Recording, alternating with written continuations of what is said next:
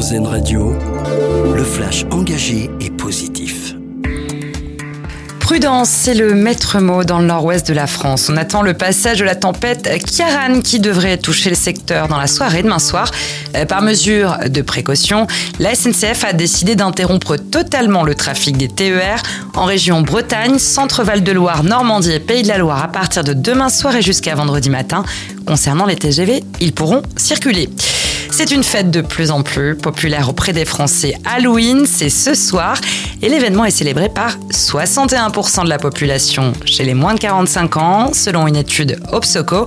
Halloween est donc aussi un temps fort de l'économie. Un foyer sur deux achète des bonbons durant la période. 10 millions de détenteurs, c'est la barre symbolique et historique que le livret d'épargne populaire a franchi au mois d'août selon la Banque de France, un chiffre porté par un taux de 6%. Le LEP réservé aux ménages modestes est garanti par l'État et exonéré d'impôts et de prélèvements sociaux. Chaque titulaire peut retirer tout ou partie de ses fonds à tout moment, mais de nombreux Français qui y sont pourtant éligibles ne le souscrivent pas. Euh, Bruce Springsteen donnera un concert en France et le boss n'a pas choisi la capitale pour cette unique date dans notre pays. Il se produira à Marseille au Vélodrome le 25 mai 2024. Le chanteur indique que la billetterie de son concert ouvrira le 7 novembre prochain à 10h du matin. Les places seront disponibles sur le site internet de l'artiste.